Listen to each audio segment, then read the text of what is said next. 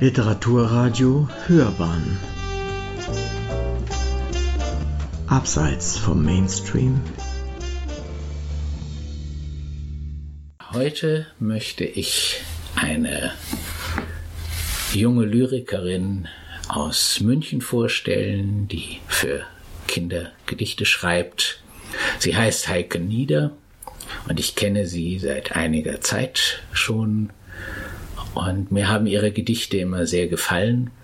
Sie hat einen Blog, der heißt Lyrikbrause und in dem stellt sie immer wieder Texte von sich vor.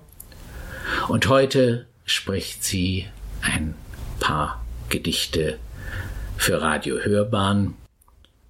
Aber vorher möchte ich Sie einfach fragen, wie sie überhaupt dazu gekommen ist, Gedichte zu schreiben.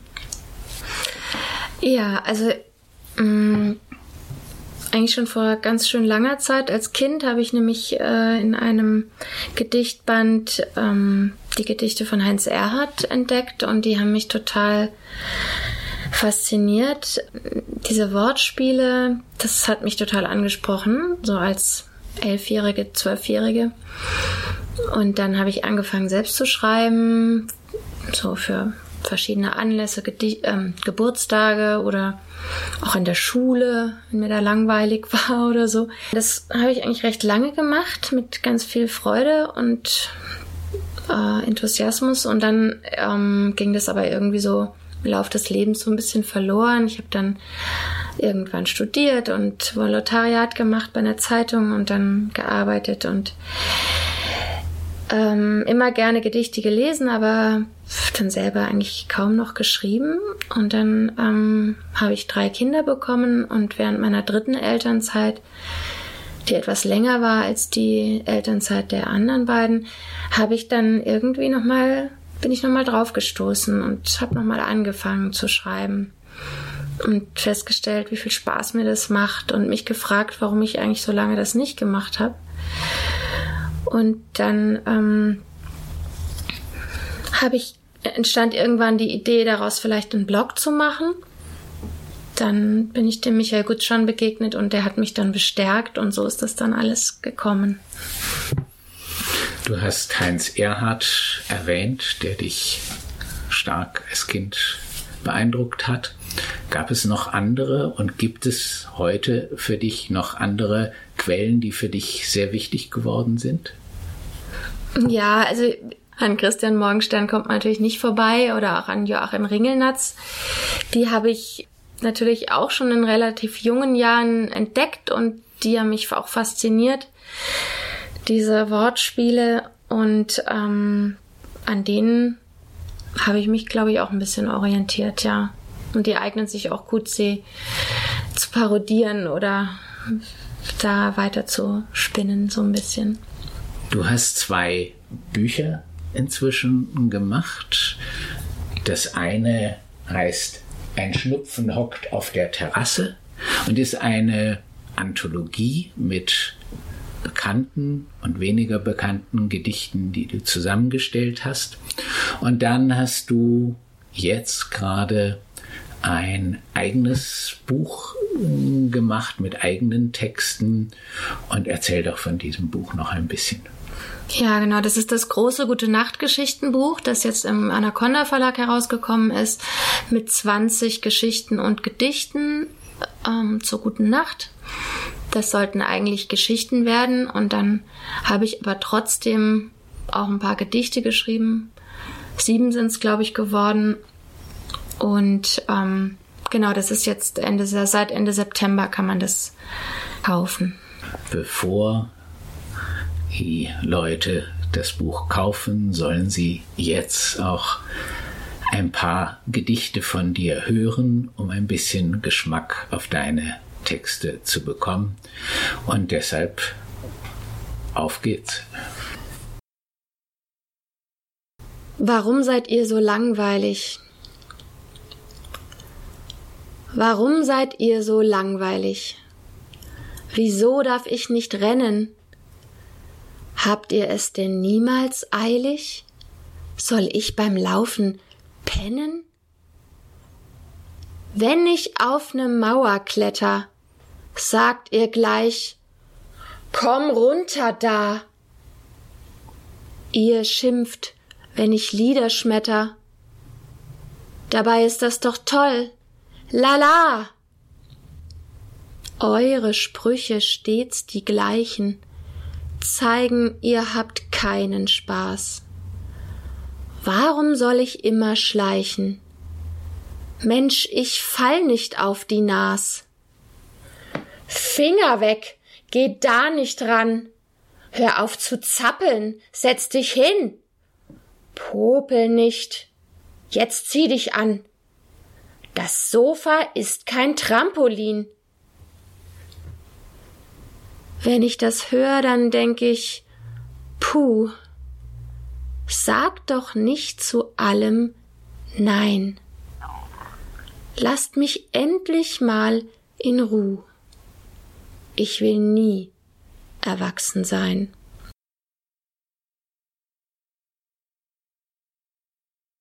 Jakob und Neinkop. Den ganzen Tag von früh bis spät sagt Jakob immer Ja. Er ist ein wahres Musterkind und hört ganz wunderbar. Doch als er abends schlafen soll, sagt Jakob plötzlich Nein. Vom Jakob habe ich jetzt genug. Ein Neinkop will ich sein. Die Eltern finden's unerhört. Das war Protest, ganz klar. Drum fragen sie, bleibst du noch wach? Und Jakob, der sagt, ja. Fritzchen ist nicht müde. Muss mein Lego-Haus noch bauen? Muss die Schwester noch verhauen?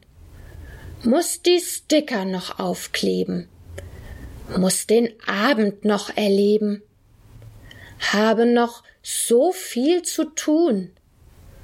Keine Zeit, mich auszuruhen. Sitz so gern auf dem Parkett, find es schöner als im Bett. Nur um es kurz zu erwähnen, ich muss ziemlich wenig gähnen. Von Müdigkeit gibt's keine Spur. Ihr glaubt mir nicht? Pah! lächelt nur. Gut, so'n weiches Kuschelkissen tut mein Popo schon vermissen. Der Boden hier hat so ne Art, er ist auf Dauer doch recht hart. Okay, dann leg ich mich halt hin, obwohl ich gar nicht müde bin. Nur deshalb, weil ich ziemlich frier. Da brauche ich mein Kuscheltier. Dann macht das Licht halt aus, wenn's muss. Gebt mir noch einen letzten Kuss. So weich ist das und warm und ach. Ich bleibe aber trotzdem wach. Füße im Quadrat. Meine Füße im Quadrat, in der Küche und im Bad, in der Mitte jeder Fliese, auf die Striche treten hieße, ich hätt dieses Spiel verloren, denn ich habe mir geschworen, tret ich immer auf die Platte, schreib ich eine Eins in Mathe. Tret ich dagegen auf den Strich, fall ich durch und ärger mich. Ha! Gleich ist es mir gelungen, nur noch schnell durchs Bad gesprungen. Doch nein, die Fliese hat n Riss. Ach du Schreck, ich kriege Schiss. Darf ich diesen Strich berühren? Wohin würde das wohl führen? Zu spät, mein Fuß, ich fühl es kalt, landet mitten auf dem Spalt. Werde ich meine Eins bekommen? Oder ist die Chance zerronnen? Am nächsten Morgen in der Bank erfahr ich's. Lehrer Kunz ist krank. Der Test für heut bleibt mir erspart. Ich dank euch, Füßen im Quadrat. Wohnzimmer-EM. Weg mit Bruders Schaukelpferd. Aus dem Weg sein Rutschgefährt. Bahnfrei für den Torwartstar. Der bin ich, das ist doch klar. Ich hau die Bälle an die Wand, fang sie auf mit einer Hand oder mach ne Top-Parade. Ups, das war die Lampe. Schade. Weiter geht's im Fußballzimmer, denn ein bisschen Schwund ist immer. Ich schmeiß mich auf den Boden, Roms. Dann treff ich Papas Laptop. Bums. Doch ich bin mittendrin im Spiel. Bis ich gewinne, fehlt nicht viel. Aufhören? Wo denkt ihr hin? Das ergibt doch keinen Sinn. Plötzlich werde ich unterbrochen. Ärger mich bis auf die Knochen. Mama hat den Ball gefangen und ist einfach fortgegangen. Im Sammelrausch. Mama sammelt Blumenarten. Papa sammelt Star Wars Schwarten. Opa sammelt Kaffeefahrten. Und ich sammel Fußballkarten. Glitzernde und limitierte, in der Mappe gut sortierte, unter Kennern hochdotierte. Tausche locker jede vierte. Ich trag mein ganzes Taschengeld zum Kiosk, weil es mir gefällt. Für mich ist Fußball halt die Welt. Das sei hier mal klargestellt. Doch meine Ma sagt, jetzt ist Schluss. Du hast den Kram im Überfluss. Ein Euro pro Paket, das muss. Aufhören. Sonst gibt's einen Kuss.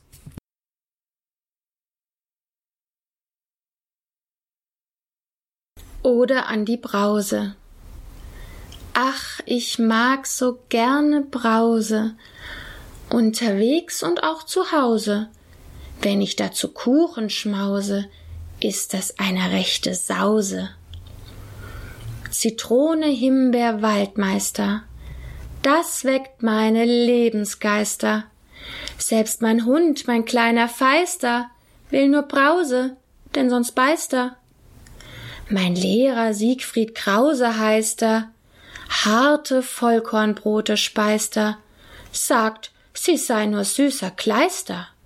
Ach, das ist so ein Vergreister. Drum bleib ich bei meiner Flause, brause in der großen Pause. Das missbilligt Lehrer Krause. Doch ich denk nur, du Banause.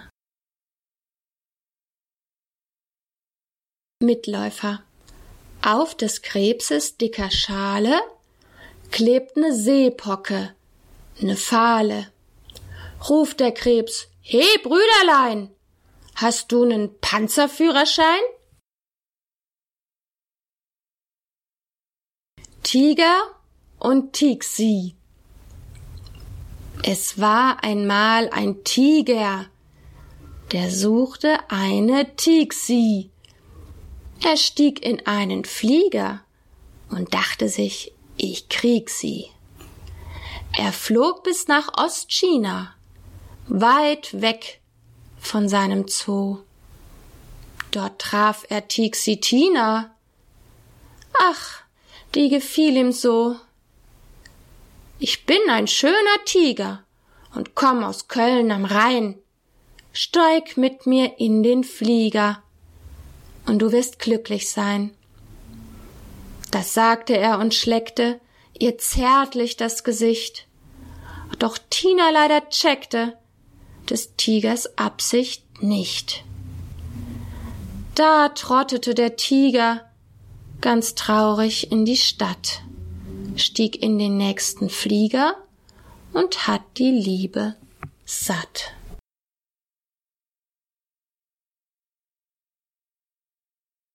So nett. So nett ist meine Tante Marianne. Sie kommt am Samstag zu Besuch zu uns und bringt ihr kleines Schwein mit, das macht Grunz. Am Abend steckt sie's in die Badewanne. Zum Frühstück speist es Müsli mit Banane. Dann fahren sie mit der S-Bahn an die Isar und schimpfen alle Hundehalter Spießer. Am Nachmittag gibt's Obstkuchen mit Sahne. So nett ist sie, weil sie sich doch so sorgt und ihrem Schwein auch mal ihr Handy borgt. Dann ruft es an beim Bauernhof in Murnau. Es quietscht ein Loblied auf die liebe Tante, bezeichnet sie als eine Art Verwandte. Der Bauer grunzt so was wie arme Sau.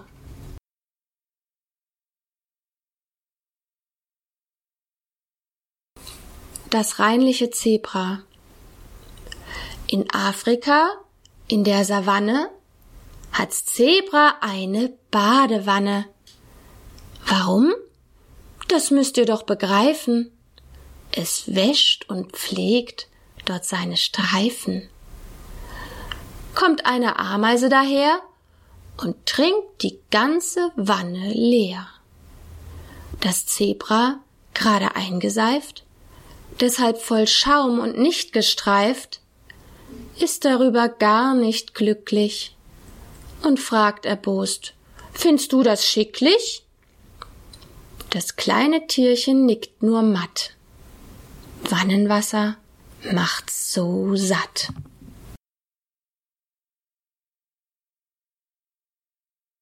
Wiesels Verwandte Ein Wasel saß auf einer Hasel, mittendrin im schönen Basel. Weshalb? Es dachte an das Wiesel, das der einst auf einem Kiesel saß inmitten Bachgeriesel. Und genau wie eben jenes fand es, Reime sind was Schönes. Was auch die anderen Verwandten fanden, die sich ähnlich nannten. So ritt das beinverletzte Wesel selbstverständlich auf nem Esel. Und das sportversessene Wosel schwamm am liebsten in der Mosel. Auch das trinkerfahrene Wusel nahm geschmacksneutralen Fusel in Kusel. PS, ob das Kieselwiesel je verließ das Bachgeriesel? Ganz gewiss, denn zu viel Spülung bringt auf Dauer ne Verkühlung. Drum lebt das sprachverliebte Wiesel jetzt in nem aufgebockten Diesel.